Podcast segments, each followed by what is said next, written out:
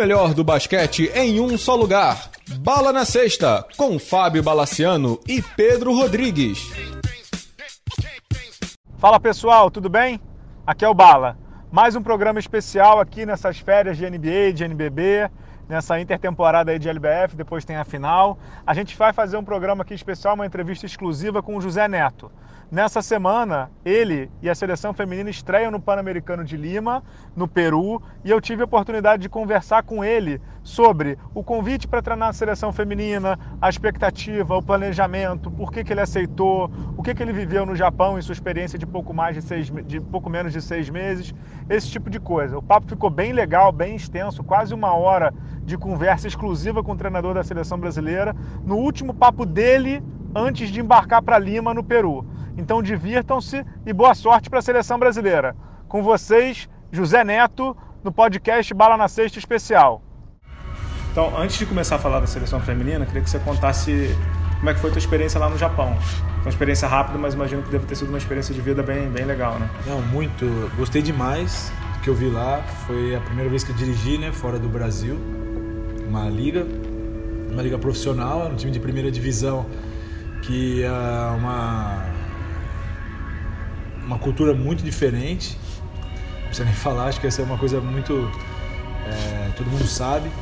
Mas eu gostei muito, eu gostei muito pela pela maneira como é tratado o esporte, sabe? O esporte é tratado de uma maneira bem, se sente digno, é uma maneira digna, né, de, de poder estar tá trabalhando, de você poder estar tá envolvido, envolvido no esporte. O esporte lá são os três primeiros, o primeiro esporte é o beisebol, o segundo é, o futebol e depois é o basquete. O basquete já chegando assim, eles têm vários outros esportes, como o badminton, por exemplo, que é um esporte bastante conhecido lá, mas o basquete já chegou com, essa, com esse crescimento da liga lá, eles conseguem ter uma qualidade boa do campeonato.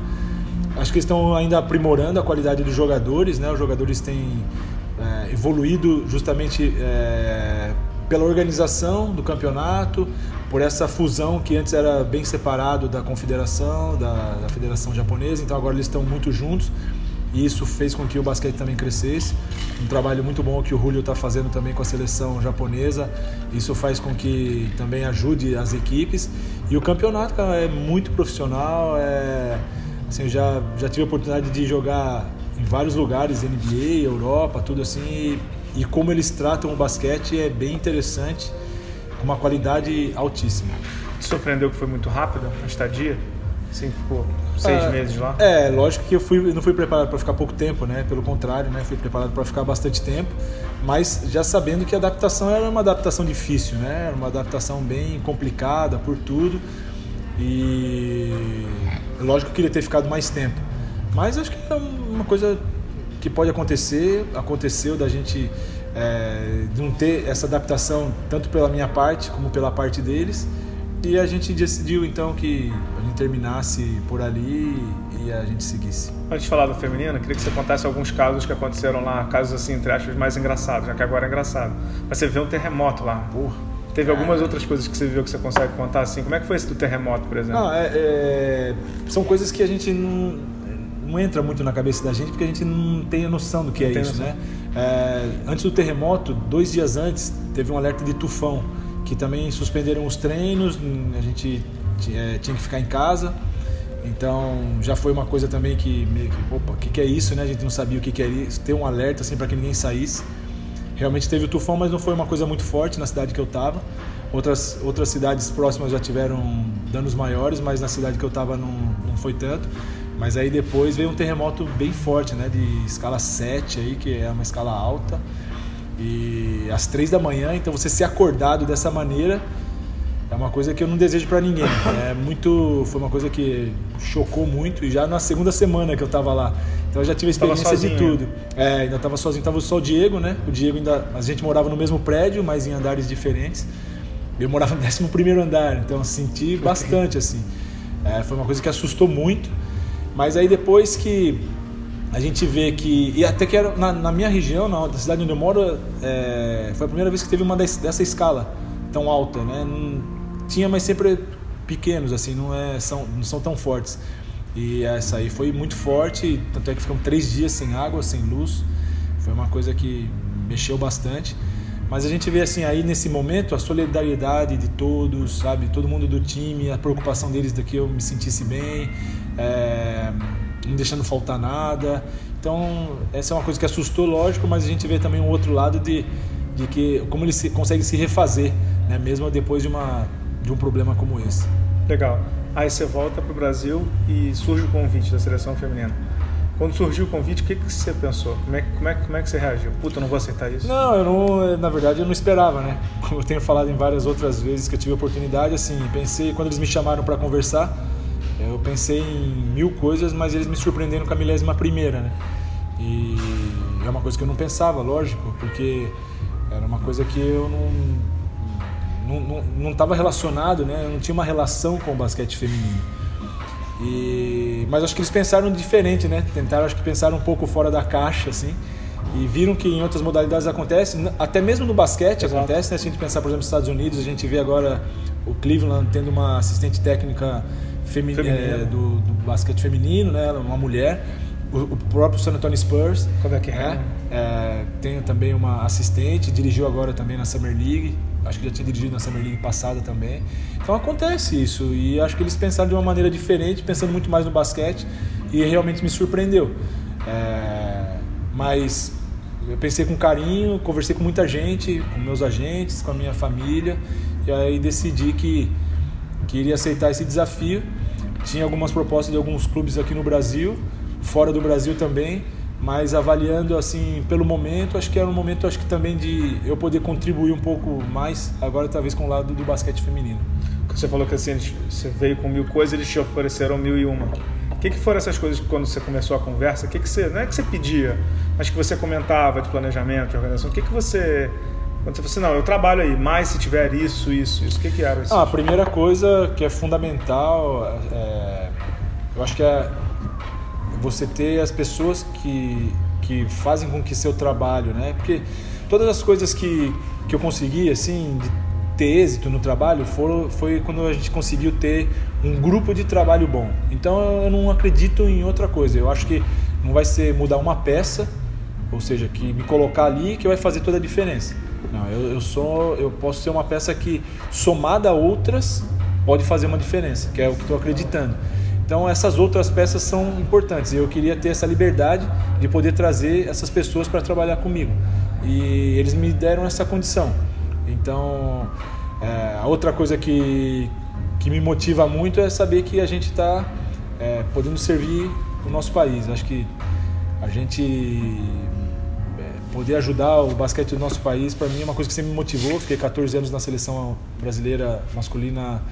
É, em todas as categorias praticamente. Da base ao adulto. Da base ao adulto, então é uma coisa que me motiva. Essa foi uma, uma condição. E, e sem dúvida nenhuma a possibilidade de poder é, transformar um lugar. Acho que foi sempre assim. Acho que no, quando eu comecei no Paulistano foi Exato. assim. Quando eu fui para Joinville, Joinville, também. É, na Ubra, né? Quando eu, saí do, do Paulistano fui na Ubra, também foi uma mudança que teve. É, um time estava mal, a gente acabou jogando a final do Campeonato Paulista com Franca. E no Flamengo também foi um momento que era um momento complicado do Flamengo e a gente acabou fazendo as coisas darem certo. Quem sabe agora também, eu acredito muito que possa acontecer isso também na, na seleção brasileira feminina. E aí quando você aceita o convite da seleção feminina, é, sempre tem uma comoção do basquete feminino, assim, ah, ele nunca dirigiu o feminino e tal.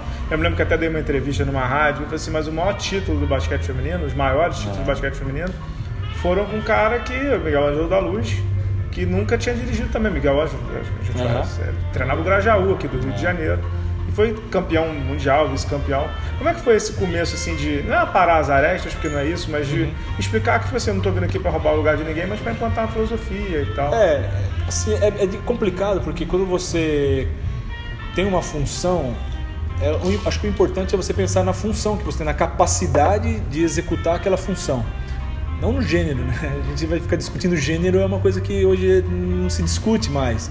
Então, é... Mulheres dep... poderiam dirigir homens e homens Claro, sem problema nenhum. Então, eu, essa é uma coisa que não me pegou muito, sabe? Eu, e para dizer bem a verdade, eu escutei muito pouco isso. Ah, mas ele é do basquete masculino e o que vai fazer no feminino? Por um lado, ruim, né? Ah, não, não tem conhecimento. É, vamos discutir a capacidade. Se realmente eu não tiver a capacidade, tivesse a capacidade de estar ocupando essa função, ok. É, mas a discutir o gênero, eu acho que é uma coisa que é inapropriada, né? É, principalmente para o momento onde a gente está. Então, eu acho que, é, eu acho que não, não, isso não foi uma coisa que, que me pegou muito, acho que não foi uma coisa até que, que gerou muita polêmica. Entendi. E aí, é, sobre a proposta em si, é, você estava num, num, patamar de basquete masculino, de assistente técnico, teu nome era um dos cotados para assumir no lugar do Manhano, assim como outros, Gustavo, Demetrios e tal, acabou sendo, sendo pelo Petrovic, ok. Mas você pega, o, o, masculino sempre foi uma coisa assim, de disputar medalha. E o feminino hoje, é, se fosse na NBA, é o rebuild do rebuild do rebuild. É, quão motivante é isso, você já falou um pouquinho, mas quão difícil também é isso, né? Porque a gente vem de Mundial 2014 em diante, Olimpíada 2008, na verdade, em diante, é só penúltimo, último, antepenúltimo Olimpíada e Mundial, né? Quão desafiador é isso? Ah, eu acho que isso, isso me motiva. Acho que assim, você pegar numa situação talvez que você tenha que realmente fazer uma transformação muito grande, essa é uma coisa que me motiva. Porque aí realmente você tem que testar uma, uma capacidade de transformação. E eu gosto muito disso, né? Eu gosto de transformar as coisas, né, para um lado mais positivo.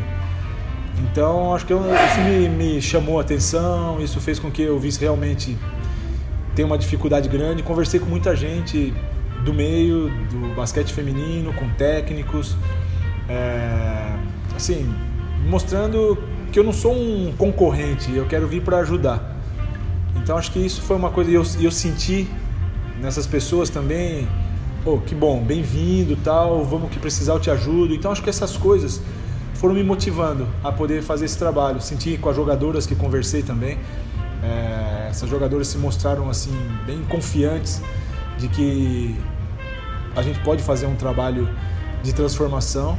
Acho que essa, é, essa é a ideia. E não só transformar a seleção, assim, mas é tentar transformar o basquete feminino aqui no Brasil. Então, por isso eu entrei em contato com a Liga, que é o que está fazendo o basquete feminino né, aqui no Brasil hoje, é, a CBB que já, já tem esse relacionamento, o próprio Comitê Olímpico, né, onde a gente também, eu também tenho essa relação com o Comitê Olímpico, nessa função que eu tenho. E eu acho que são coisas que a gente tem que somar para a modalidade, não só para a seleção. É lógico que a seleção é onde eu vou atuar diretamente, mas eu quero dar a contribuição em todas essas áreas porque para que a gente possa ter o benefício também na seleção, essas outras áreas elas precisam também ser beneficiadas. Você falou que conversou com muita gente, a gente chegou a falar sobre isso, né? Com quem você conversou, acho que é importante você uhum. você foi fazer um diagnóstico teu, né, da modalidade, é. e você foi ouvir muita gente. Que, quem são essas pessoas e o que, que essas pessoas te falaram, assim? De onde atacar e tal, óbvio que você puder falar. Né? Se a gente pensar, o, Brasil é um campeão mundial, né? de basquete. E é claro que você chega nessa condição de ser campeão mundial não é por acaso.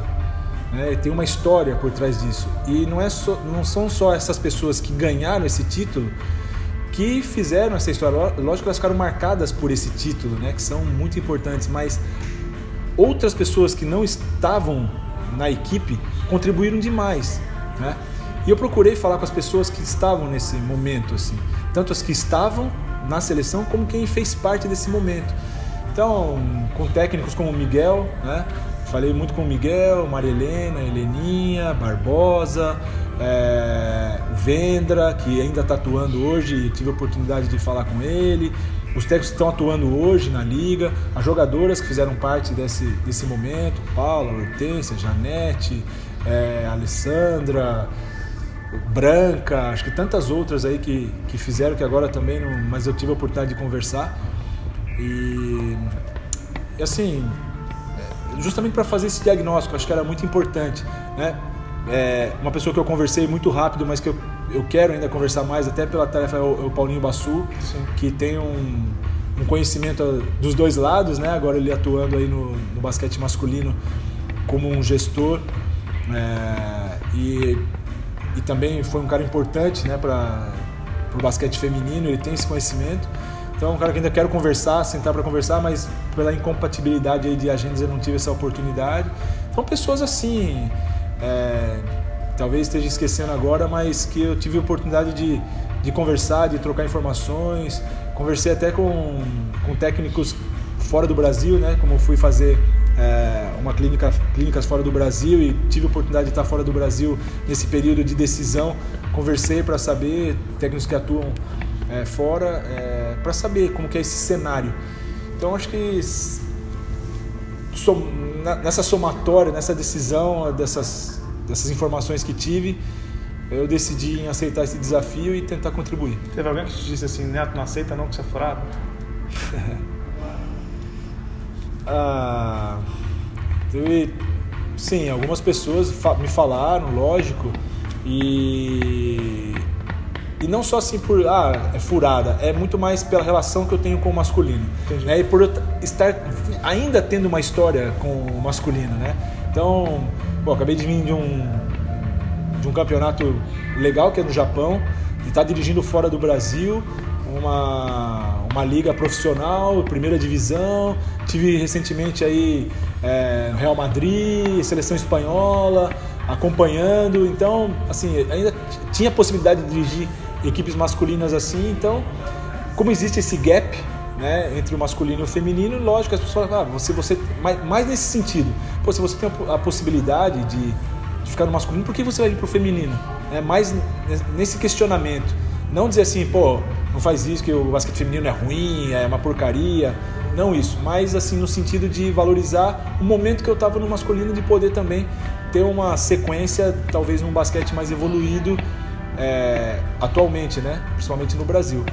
Então acho que foi isso, mas uma coisa que não, não me fez pensar, lógico. Pra você mas, tomar essa decisão. É, mas acho que a decisão foi tomada de uma maneira que eu acho que eu, eu vou ser útil aqui. E aí você começou a ver os jogos para fazer a convocação. O que, que mais te chamou a atenção nesses jogos, assim, para você fazer a avaliação? Velocidade, intensidade, qualidade que existe apesar dos resultados ruins? Porque você teve que estudar bastante para fazer a convocação. Uhum.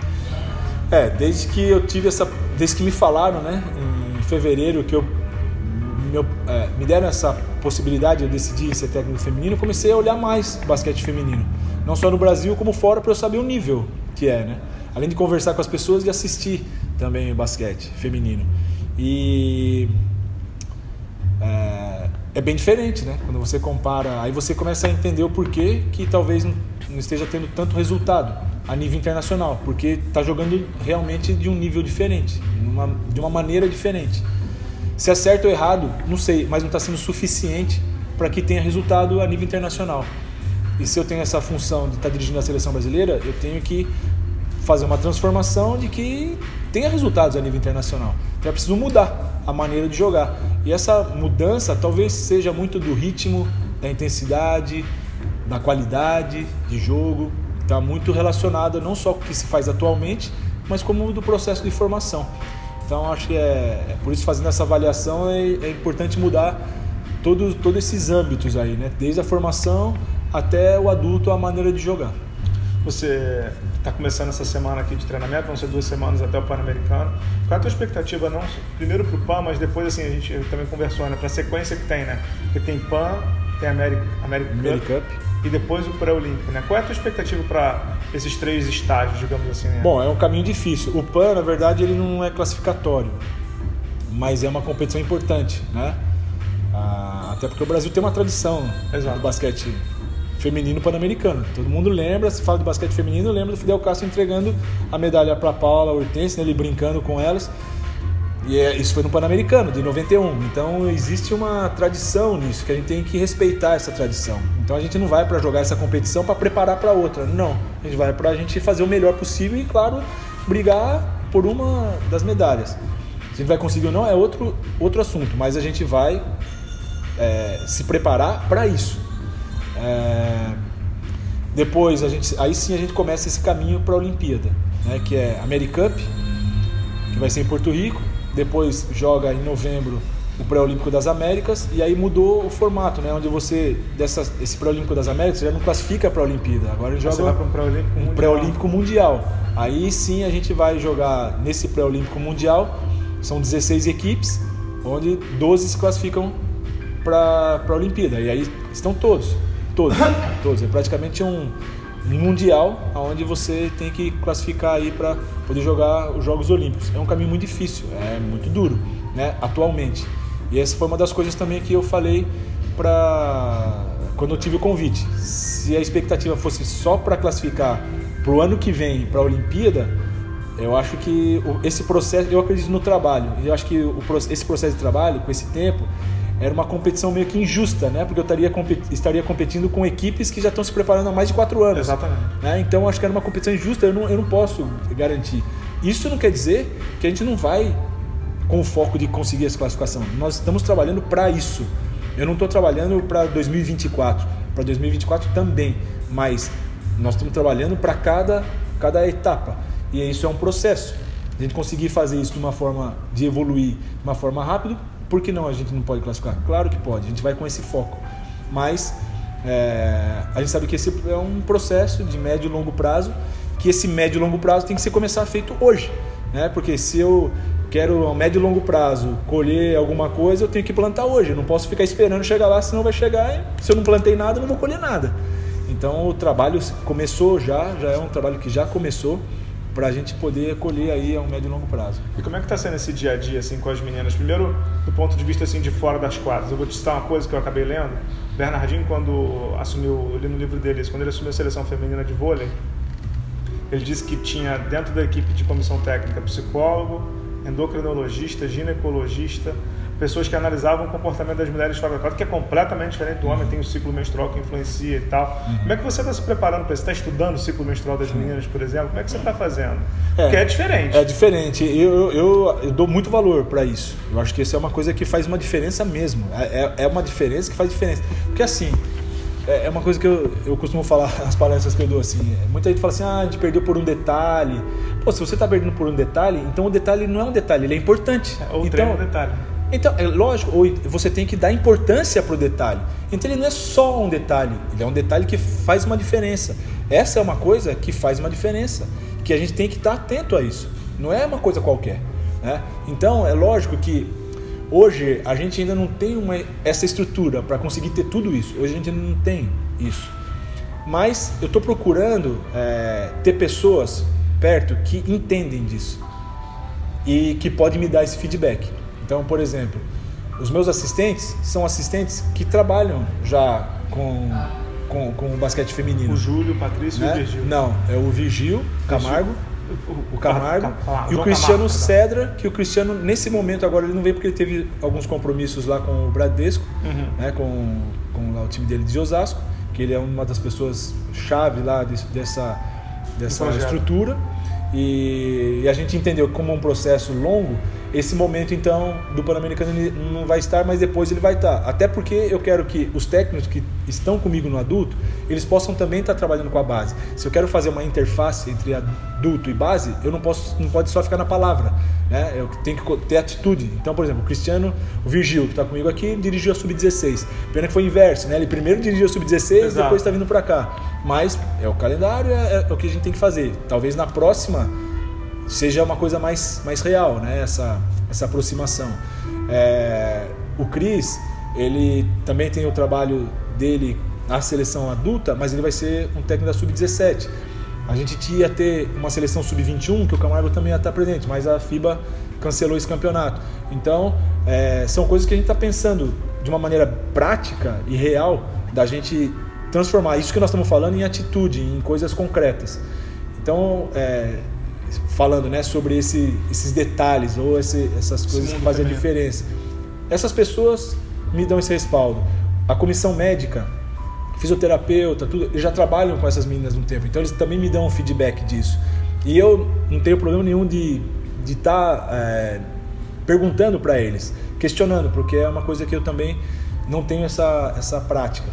E, e, a própria Adriana, né? Que a Adriana é uma pessoa super importante nesse projeto todo, porque além dela ter sido jogadora de alto nível, que também é uma campeã mundial, ela já está há um bom tempo aí também como gestora, ela foi técnica e agora ela é a diretora da, das seleções femininas. Então, ela também me dá um feedback super importante e eu não tomo nenhuma decisão sem falar com ela. Esses feedbacks, assim, do ponto de vista mais pessoal, o que, que são? Atitude né, das jogadoras, como elas são. Eu fiz questão de falar com todos os técnicos das jogadoras que, que eu convoquei.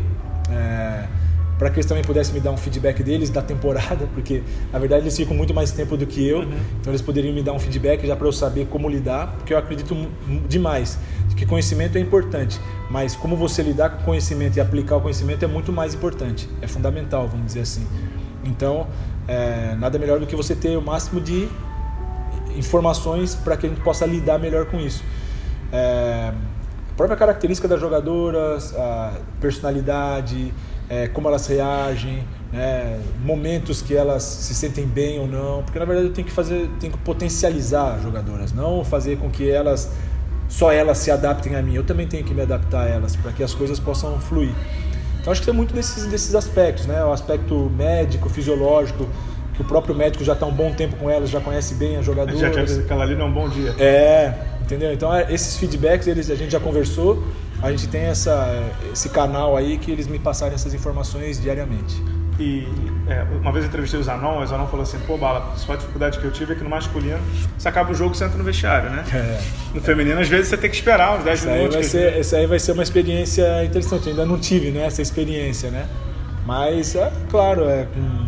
É adaptação também. É uma adaptação, a gente vai fazer, lógico, que mais confortável para elas, né? É muito mais fácil um adaptar é, 12, 13, 13 15. Os caras esperando, agora é. Esperando. é verdade, agora nada mais justo do que um a se adaptar a 13, 12 que 12 a se adaptar a 1. E aí, dentro, aí como é que está sendo dentro da quadra, esse começo com elas?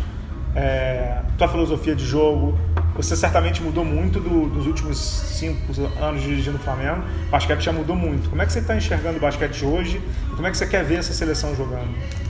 Bom, eu sinto assim, o feminino ele tem uma diferença de que as coisas não se resolvem tanto no físico como o masculino se resolve, né? Tem muita coisa que o masculino se resolve muito no físico. O feminino também se resolve, mas não tanto como o masculino, né? E por isso acho que tem uma prioridade muito tática e técnica. O físico ele pode fazer uma diferença e aí e nós estamos apostando nisso.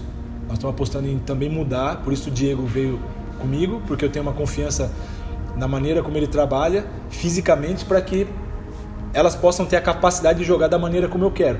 Que é como é o basquete hoje. A gente vê, por exemplo, estou assistindo basquete feminino, eu vejo também que é intensidade e ritmo, né? E a resistência dessa intensidade e desse ritmo.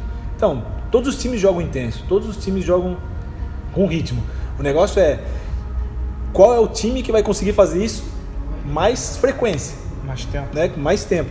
Então é, é isso que a gente quer, que o time jogue com intensidade, com ritmo, um ritmo alto por mais tempo. Então isso vem o lado físico também.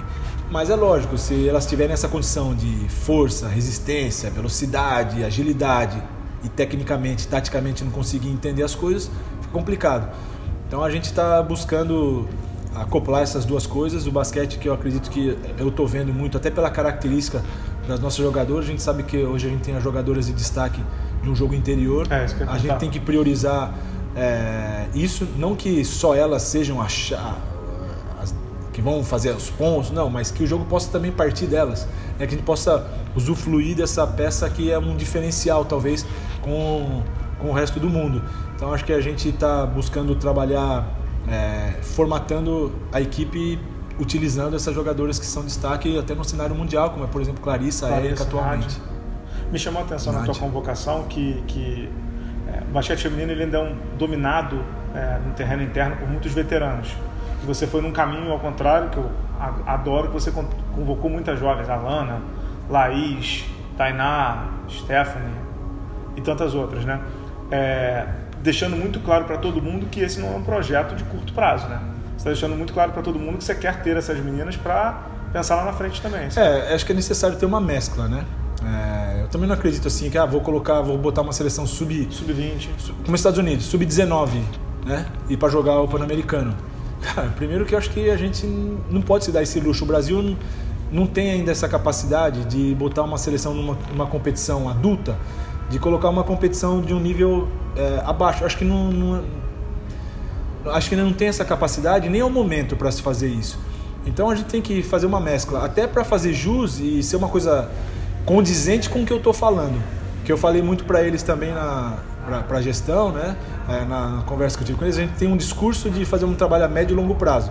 Então a gente tem que ter a, a prática condizente com isso. Se eu quero fazer um trabalho a médio e longo prazo, tenho que ter atitudes e, e, e a gente fazer essa mescla é uma atitude. Porque eu estou colocando jogadoras que lá no médio e longo prazo que eu estou falando que é, esse trabalho vai dar fruto, que elas já estejam começando. Né? Que elas não. Que não, não é, não é para chegar lá e falar assim, agora vamos colocar essas meninas jovens. Não. É que elas façam parte desse processo. Eu acho que tem muitas jogadoras também que, que têm uma experiência, que pode passar essa experiência para elas, que elas querem passar essa experiência. Então, do pouco que eu ainda tive contato com elas, eu vi uma vontade muito grande dessas jogadoras mais experientes de passar o conhecimento para essas jovens. Então acho que essa integração é uma integração super necessária. Uma coisa que eu falei para elas que é, elas não estão jogando só pela seleção brasileira, que é uma coisa importante, mas elas estão jogando pelo basquete brasileiro. Né? Então acho que isso é uma coisa que essa é a contribuição que elas têm que ter. Talvez não consiga ter um resultado de ganhar é, um título, mas pode deixar um legado que contribua para que futuramente se consiga algum título. Acho que essa é a ideia, por isso nós estamos fazendo essa mescla. E as jogadoras jovens que tem aí são jogadoras que. as que não estão aqui também, mas que a gente está mapeando, são jogadoras bem interessantes que eu acho que a gente pode, fazendo um bom trabalho, a gente pode ter um sucesso. A CBB pensa em naturalizar algum jogador? E já existiu esse tipo de conversa? Porque nas gestões passadas isso existia, não sei se você já conversaram. Já tem, lógico. O mundo hoje usa muito disso. Se você olhar praticamente várias seleções, seleções, elas têm uma, e a gente é lógico que eles pensam também dessa forma. Só que eu acho que a gente está é, primeiro é, tentando formatar um pouco, né, a, maneira como nós vamos trabalhar. Então a gente tem que escolher bem isso. Não pode, não é assim, ah, vamos colocar qualquer uma, a gente coloca uma aí, aí se não der certo a gente troca. Não, acho que não é bem por aí. Acho que a gente primeiro tem que valorizar aquilo que a gente tem aqui, tentar utilizar bem isso e se alguém que vier, que venha realmente para somar numa condição necessária. Hoje eu, eu, não, tenho, eu não tenho esse poder, falei para eles, hoje eu não tenho essa capacidade de avaliar o que realmente a gente não tem. Vamos primeiro ver a condição das coisas que a gente tem e falar assim, agora a gente precisa de uma jogadora pontual que vai fazer isso, aquilo, e também uma jogadora que realmente faça uma diferença. É, essa é a ideia que tem, já se falou sim, porque o mundo hoje busca isso, mas a gente tem que tomar um cuidado para que a gente não, não seja uma coisa banal.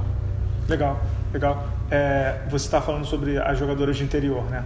Clarissa, Damiris e Érica principalmente, e a Nádia também, que até rescindiu com a Espanha agora, mas tem uma carreira internacional. Como é que fica a questão de calendário delas em relação à Americup e ao pré-olímpico? Elas é como é que fica isso? Isso é bem complicado. Isso é bem complicado porque a Americup ela mudou, mudou a data, né? Ela foi, mudou a data e foi para o final de setembro, que é uma data complicada.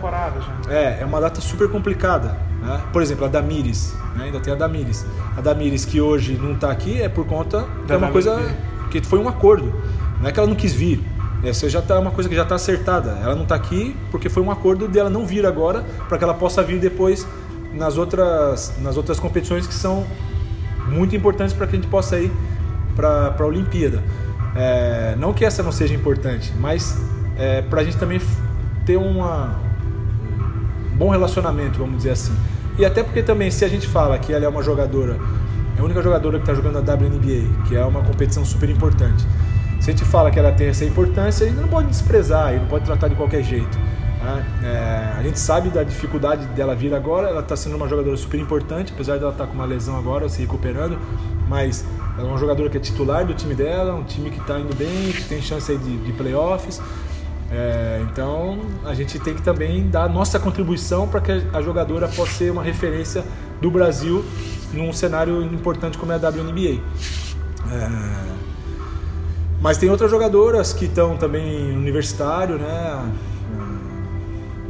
que, que, estão aqui hoje, por exemplo, a Mariane, a Stephanie, que são jogadoras importantes também, que já estão enchendo os olhos até das, dos americanos. E a gente trazendo elas para cá, elas começam a entender esse processo e o gosto né, de, de, de poder estar tá com a seleção brasileira, que eu acho que isso é, é, fundamental.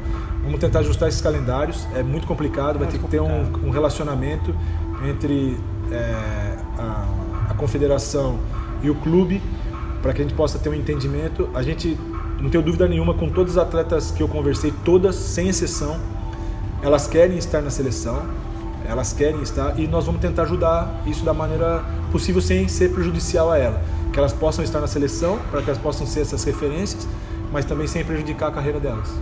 É, como é que você se preparou para esse período de seleção, assim, do ponto de vista mental, psicológico? Eu sei que você é um cara que se prepara demais para o desafio. Né? Quadro a gente sabe que você tem, todo mundo sabe que você tem, técnico multicampeão de NBB, campeão mundial. Mas como é que foi essa preparação? O que, que você procurou ler? Você conversou com, além da, parte de basquete, mais fora da quadra, assim, é, o que, que você procurou fazer? Você procurou fazer algum trabalho especial de leitura, de vídeo, de filme, de alguma coisa assim? É, eu, bom, primeiro assim, eu, eu, procurei ver como que é o cenário do basquete feminino, né? No Brasil, que na verdade é a partir daqui que eu vou. Não adianta eu ficar olhando as coisas fora e depois eu vou aqui é outro material, é outra coisa. Então, eu queria saber exatamente como é o cenário do basquete feminino aqui. E como é esse cenário hoje? Ah, eu, é uma coisa que é, em comparação depois a, a, outros cenários é preocupante, né? É, principalmente quando a gente começa a ver a base né? e o que vem pela frente. É, ao, mesmo pom, ao mesmo tempo que a gente vê algumas jogadoras com destaque indo para os Estados Unidos, tem mais de 40 meninas jogando nos Estados Unidos. Então, assim. A CBB tem isso mapeado? Tem. A Adriana Hoje tem, tem, né? Tem. A Adriana tem tudo isso mapeado, a gente tem contato de todas elas. Que bom. A gente. Não só de jogadores, como profissionais também brasileiros que estão atuando Júlio fora do Pacheco, Brasil. Né? Tem, É. outros, né? Tem outros, né? Vários aí. A gente pode falar. Tem o Otávio Batalha, Vandinho, Anne, que já foi técnico Anne. da seleção. Tem outros, outros técnicos que também estão assim trabalhando fora do Brasil que pode pode ser útil para a gente, né? Nesse nesse momento. E então a gente tem isso mapeado. A gente sabe que existe uma coisa, uma distância muito grande de tudo, né? De estrutura, de trabalho. é, E a gente precisa tentar melhorar o que nós temos hoje aqui. Se a gente ficar é, só olhando lá e vendo que está ruim aqui, não vai acontecer nada. Então nós temos que ver o que nós podemos fazer para melhorar as condições que a gente tem aqui. Aumentar o número de equipes, né? base, é, melhorar a capacidade dos técnicos, então aprimorar isso, fazer com que mais meninas joguem, então tentar atuar em escolas, tentar fazer alguns projetos assim. Eu conversei muito também com com o pessoal da liga, da LBF, né, com Molina, eles estão muito dispostos a, a, a conversar e agir também nesse sentido, de fazer com que novas equipes, novas jogadoras possam aparecer, é, de ter também um trabalho da formação. A confederação está faz, tá fazendo agora também um projeto para trabalhar junto com o CBC, e aí no CBC, não só com os clubes, mas também permitir que. É, outras equipes né, é, possam participar desses campeonatos do CBC, então a gente tem um, campeonatos maiores para poder, poder ter a possibilidade dessas meninas jogarem. As escolas também, campeonato escolar, o Comitê Olímpico tem um, dá uma ajuda incrível com isso também, que a gente pode é, usufruir desse, desse recurso. Aí é muita coisa por fazer, né? tem muita coisa. É a gente ir fazendo para que as coisas realmente se concretizem. Você não falou de você ainda, hein? Mas o, É o- o basquete feminino, assim, uma coisa que a Paula sempre fala é que o basquete feminino se acomodou. É que antes, assim, o- quando eles ficavam em quinto com a seleção, eles voltavam, elas voltavam muito incomodadas. Hoje as meninas ganham um nacional feminino, a LBF, e ficam felizes. É, quão real é isso e como transformar essa cabeça? De não se acomodar com ganhar algo e querer sempre mais e mais e mais. É, eu- é uma coisa que acho que a gente tem que mudar. Eu acho que não só acho que no basquete feminino. Eu vejo assim no esporte, né, no Brasil, que ganhar às vezes parece que é a mesma coisa que perder. Perder a gente tenta na próxima. Né? Eu acho que é, é bonito, né? A gente fala assim, ah, tudo bem perder, mas vamos tentar. Mas é, eu acho que na prática, é, acho que não pode ser assim. É, Eu acho que ganhar e perder não é a mesma coisa.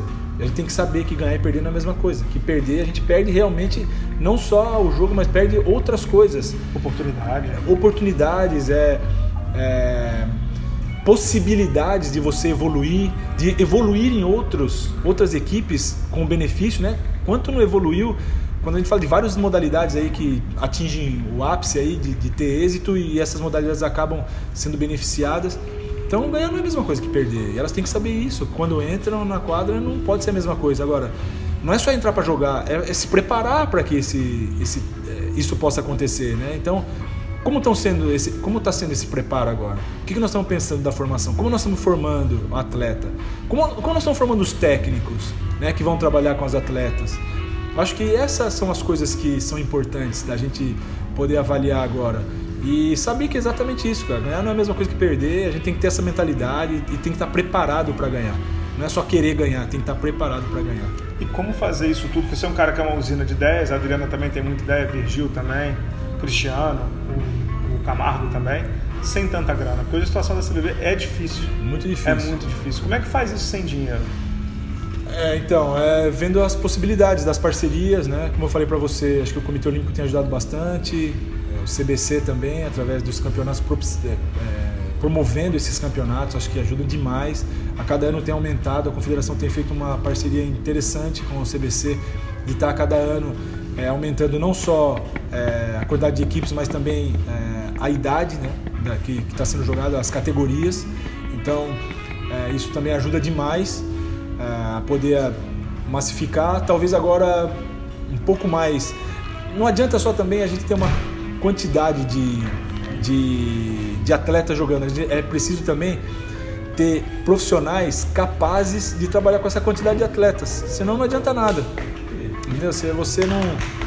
É, se você massifica, tem um monte de atleta, mas os profissionais não, são, não têm a capacidade de trabalhar é, com qualidade, não vai acontecer nada. Então acho que é um trabalho difícil, é um trabalho que, lógico, sem dinheiro mais difícil ainda. E esse, essa falta de dinheiro acho que não é só no basquete, não. a gente está vendo isso no, no país. geral. No país, no esporte. Né? É, eu acho que o Brasil precisa melhorar a sua cultura de esporte, né? porque a gente vê muitas instalações aí se deteriorando e a gente acha que está tudo bem, né? Então é, por que acontece isso? Porque não tem uma cultura de esporte, porque não se dá o valor de que realmente essa é uma coisa valiosa, que a gente tem que cuidar, né? tem que ter gente utilizando. Né? Então, acho que todas essas coisas faz parte de uma cultura de esporte. Que lá atrás, na Olimpíada, quando me perguntaram qual era o maior legado que um Jogos Olímpicos poderia deixar, eu falava que era realmente da cultura de esporte. É verdade. Né? Então, porque quando você tem essa cultura, todas as outras coisas elas são valorizadas. É, é difícil, mas você tem que buscar acreditar com essas parcerias, com quem realmente quer, com as empresas que estão apoiando, né, que acreditam no trabalho. E é um trabalho de formiguinha aí, acho que também da própria classe né, do basquete, de poder, poder ajudar. O, o, o basquete às vezes joga contra ele mesmo, você acha? É, em alguns momentos, assim, a própria comunidade do basquete joga contra, em vez de tentar levantar e tentar se ajudar. Tem muita gente que ajuda, joga para para baixo? Você acha que. Cara, é- você acha que tem que não sabe bem como acho que pode, acho que pode até ter, mas é uma coisa que eu não sei te falar e te precisar, porque é uma coisa que para mim não. Quando eu vejo esse tipo de coisa, não.